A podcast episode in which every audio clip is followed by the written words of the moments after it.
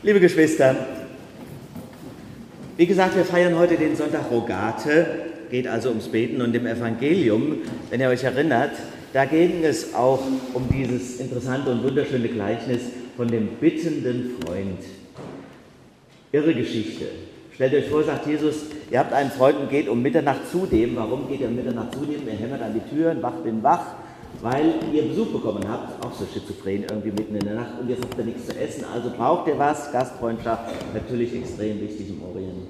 Also geht man dahin und macht viel Krach. Damals war es ja so, dass die einfachen Leute nur einen einzigen Raum hatten und in dem spielte sich alles ab. Natürlich Essen, Leben, aber auch Schlafen. Wenn man jetzt hätte aufstehen müssen und die Tür entriegeln, das alles wäre ein großer Aufwand gewesen, alle würden wach. Und trotzdem, das will das Gleichnis sagen Trotzdem käme niemand auf die Idee, nicht zu öffnen. Nicht nur, weil das ein Freund ist, schon allein deshalb, weil er so viel Terror macht und Krach. Bittet, so wird euch gegeben, suchet, so werdet ihr finden, klopfet an, so wird euch aufgetan. Und viele von uns denken vielleicht, wenn sie dieses Gleichnis hören, beten ist anstrengend. Da muss man viele Worte machen. Oder eben, um, um, im Bild zu bleiben, gegen die Tür hämmern, Kraft machen, penetrant sein, immer wieder nerven, bis man da endlich kriegt, was man will. Aber ich glaube, ihr Lieben, das Gegenteil will gesagt sein. Das Gleichnis will das Gegenteil sagen. Es will sagen, beten ist leicht. Gott hört und Gott gibt. So selbstverständlich wie einer seinem Freund nachts Essen leiht. So selbstverständlich wie ein Vater seinem Sohn niemals käme auf die Idee, eine Schlange geben würde, wenn der um einen Fisch bittet. Oder ein Skorpion, wenn der ein Ei haben will. Käme doch keiner auf die Idee. Ist doch logisch, versteht ihr doch, sagt Jesus. Und so müsst ihr euch Gott vorstellen. Beten ist leicht. Gott erhört und erfüllt unsere Bitten ganz selbstverständlich ohne Terror. Allerdings, Christus verspricht nicht die Erfüllung unserer Wünsche. Das ist schwer anzuerkennen. Das Einzige, was er verspricht, auch in diesem Wort im Evangelium, ist seine Gegenwart. Er verspricht seine Gegenwart, indem er den Heiligen Geist gibt. Das wird gesagt. Ich will euch kein schlechtes Gewissen machen, wenn ich Gott um eine 2 in Mathe bitte oder um einen Lottogewinn, vielleicht ist das ein bisschen verrückt, aber um eine gelungene Bewerbung kann man doch ruhig beten. Und um eine unproblematische Diagnose, dann mache ich nichts Verbotenes. Aber eine Erfüllung der Wünsche ist nicht versprochen weil Gott allein weiß, welchen Weg er uns führen will. Das Einzige, was Christus felsenfest verspricht, ist die Gegenwart Gottes. Die Gegenwart Gottes.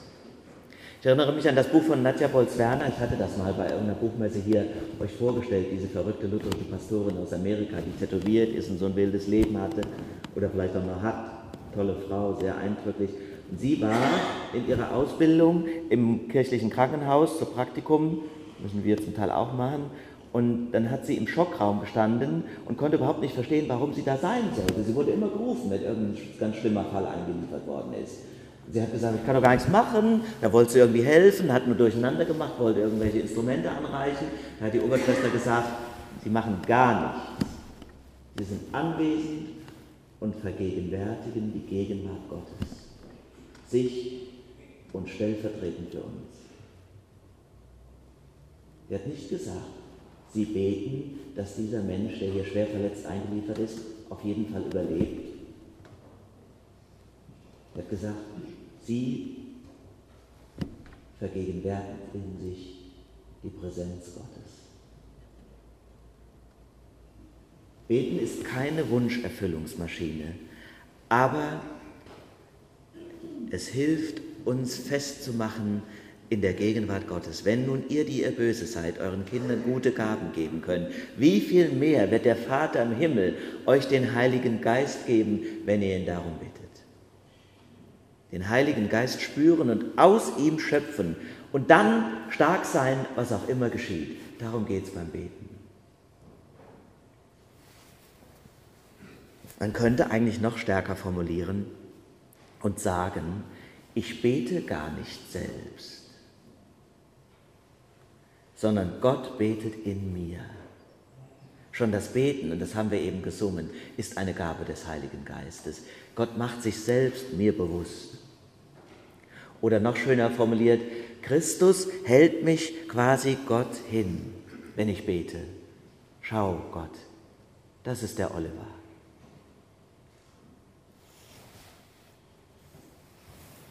Das heißt, ich setze mich im Gebet Gott aus, ich lasse mich von seiner Liebe bescheinen und dann lasse ich alle Ängste fahren und gehe gefasst den Weg, den Gott mir bestimmt. Das heißt, beten ist leicht. Das soll meine Botschaft heute für euch sein. Nur das Beten ist leicht. Unser Presbyter und Kirchmeister Lothar Rock hat an der Konfirmation für die Jugendlichen eine schöne Ansprache gehalten und er hat aus seinem Leben erzählt und ausgerechnet diesen Vers, der heute im Evangelium auch Predigtext ist, verwendet, weil das nämlich sein Konfirmationsspruch war. Hat der Pfarrer ausgesucht. Damals haben ja noch die Pfarrer ausgesucht, nicht die Konfirmanden.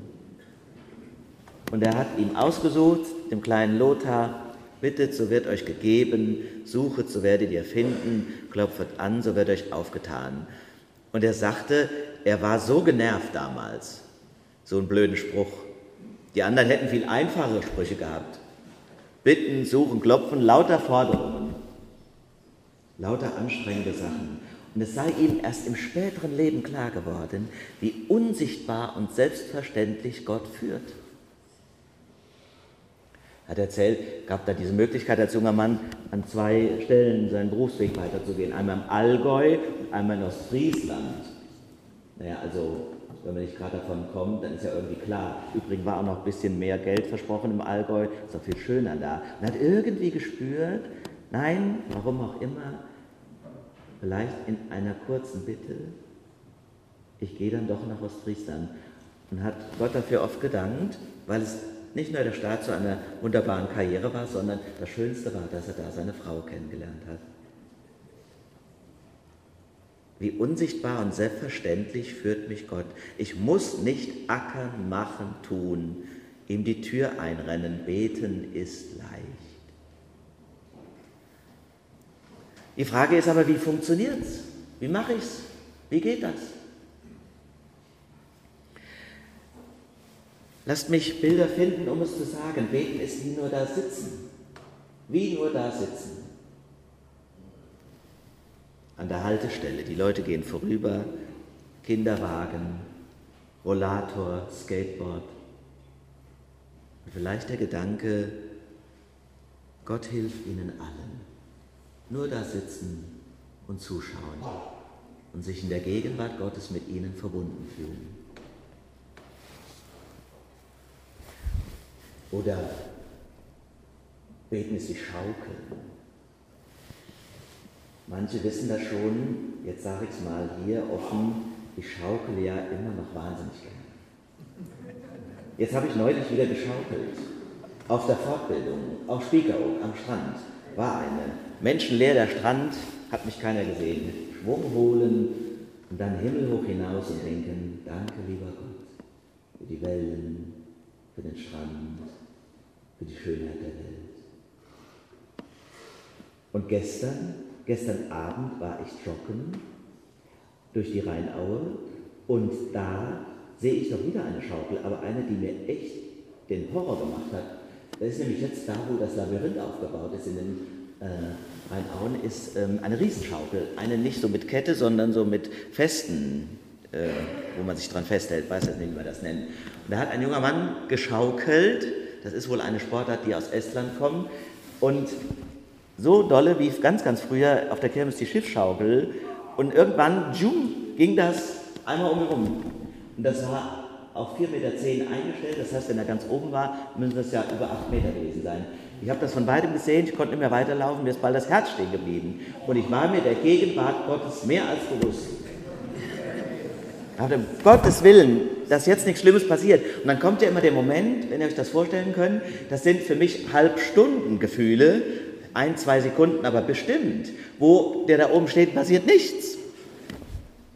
Ging dann alles gut, bin ich ja hingelaufen, sportlicher junger Mann, und dann habe ich gesehen, das war mir von weitem natürlich nicht bewusst, er hat offenbar allerdings nicht sonderlich vertrauenserweckend wirkende Schlaufen um die Füße gehabt, die ihn ein bisschen festgehalten haben.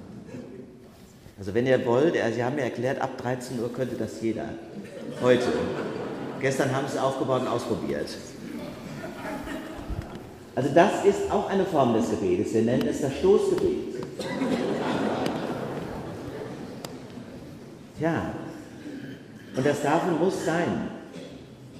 Es gehört zu uns. Aber es ist doch falsch, wenn wir denken und glauben, Not lehrt beten. Wenn ich mit Gott vorher wenig zu tun hatte, wird es mir auch in der Not wenig sagen. Beten ist wirklich eher das andere. Nicht in den seltenen Momenten der Panik, sondern im Alltag. Beten ist wie Einschlafen. Einschlafen heißt ja alles loslassen. Nur dann kann ich einschlafen. Und hinübergehen in das Land der Träume, keine Angst mehr haben. Gott vertrauen, sich ankuscheln an ihn. Lasst uns mehr beten, mehr nur da sitzen, mehr schaukeln, gut einschlafen, wenig Worte machen. Vertrauen haben. Neulich im Männerkreis erzählt unser Presbyter Eberhard Triesch, dass er oft nicht schlafen kann. Wacht mitten in der Nacht auf und schläft dann einfach nicht wieder ein. Ätzend, kennen viele von uns. Manche sind mehr davon gequält, andere seltener, aber jeder hat es schon erlebt. Und dann ist das Schreckliche ja und das Schizophrene, dass du dann wach liegst und dann regst du dich auf, dass du wach liegst, weil du dir dann vorstellst, am anderen Tag hast du das und das vor und dann kannst du nicht, weil du dann wahrscheinlich unausgeschlafen bist und unfit und dann regst du dich auf und regst auf und dann kannst du auch viel weniger einschlafen. Eberhard sagt, am besten ist es, sich nicht aufzuregen. Super. Ja, aber er hat eine tolle Angewohnheit, ich hätte ja gedacht, er ist immerhin Mathematikprofessor, dass er dann Schäfchen zählt. Aber nein, er sagt, ich liebe und memoriere deshalb die Worte von Gerhard Terstegen. Nun schläfet man. Und wer nicht schlafen kann, der bete mit mir an. Den großen Namen, dem Tag und Nacht, wird von der Himmelswacht Preis, Lob und Ehr gebracht. O Jesu, Amen. Weg Fantasie, mein Herr und Gott ist hie. Du schläfst, mein Wächter, nie. Dir will ich wachen. Ich liebe dich. Ich gebe zum Opfer mich und lasse ewiglich dich mit mir machen. Es leuchte dir der Himmelslichter Zier ich sei dein Sternlein hier und dort zu funkeln. Nun kehr ich ein. Herr, rede du allein, beim tiefsten Stille sein, zu mir im Dunkeln. Was für schöne Worte. Und sie drücken alles aus, was ich euch heute mitgeben will. Sich eben nicht aufregen, sondern es hinnehmen und der Gegenwart Gottes bewusst sein. Anbetung. Beten ist nicht anstrengend. Es geht beim Beten nicht um eine spirituelle Leistungsanforderung. Das Gegenteil ist der Fall. Und wenn Protestanten arrogant sind, zum Beispiel gegen Traditionen wie dem Rosenkranz, dann ist es eben nicht anstrengend, ich muss jetzt eine halbe Stunde labern, sondern Katholiken, die spirituell das gewöhnt seid von Kindheit an, die lassen sich dann genau da hineinfallen dann wird der Verstand nicht mehr wichtig sein, sondern die Nähe Gottes. Dieses Jahr werden wir wieder mit der Gemeinde auf den Schwanberg fahren. Denkt dran, vielleicht habt ihr noch Gelegenheit, meldet euch an. Da leben die Schwestern vom Kasteller Ring, evangelische Nonnen, die beten immerhin noch viermal am Tag. Wir gehen dann als Besucher in die Stundengebete und am Anfang ist es immer so, dass die wenigsten die Gregorianik mitsingen können von Anfang an. Wir sitzen dann einfach nur da und lassen uns vom betenden Gesang der Schwestern bescheinen. Ich bin dann oft neidisch und denke, die machen es richtig. Ich hetze als Pfarrer von Sitzung zu Sitzung, mache so viel und denke, das müsste so sein. Mein Freund Lothar ist katholischer Priester und hat einmal gesagt, bei der Priesterweihe haben sie uns die Hände gesalbt, die Hände, mit denen wir die Menschen segnen und die Eucharistie feiern sollen. Sie hätten uns vielleicht besser den Hintern gesalbt, damit er nicht wund wird bei den vielen Ausschüssen und Sitzungen. Apropos Sitzung. Am vergangenen Mittwoch hatten wir Sitzung, Presbyteriumssitzung. Und Pfarrerin Wegener aus Laucha im Osten unseres Landes war zu Gast. Wir haben auch hier schon für sie gesammelt. Eine ganz, ganz andere Gemeindearbeit als wir, könnt ihr euch ja vorstellen, der Saale, Unstrut, wo auch der gute Wein wächst. Und sie erzählt, dass sie fröhlich Gottesdienst feiert, fröhlich Gottesdienst feiert, oft nur mit zwei oder drei Leuten in einer Dorfkirche. Und manchmal auch nur mit einer einzigen Frau. Na, Frau so und so, sagt sie dann, sind wir zwei alleine? Ja, Frau Pfarrerin. Sollen wir denn lang machen oder kurz? Ach, sagt sie, Sie haben bestimmt keine Zeit für lang. Doch, dafür bin ich da. Dann machen wir lang. Und dann feiert sie einen kompletten Gottesdienst mit einer einzigen Frau.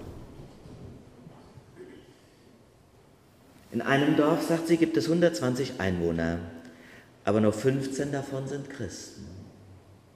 Und die sind alle so alt, dass keiner mehr zum Gottesdienst kommen kann. Wenn Sie aber abends in der Woche zur Gottesdienstzeit in dieses Dorf kommen, Sie kommt nämlich noch zur Gottesdienstzeit ins Dorf, anders als im Westen, wo wir das alles zentralisieren und wegrationalisieren, dann läutet sie, stellt sich vor die Kirchentür, die Kirche liegt auf einem kleinen Hügel, dann singt sie laut ein Abendlied und betet das Vaterunser.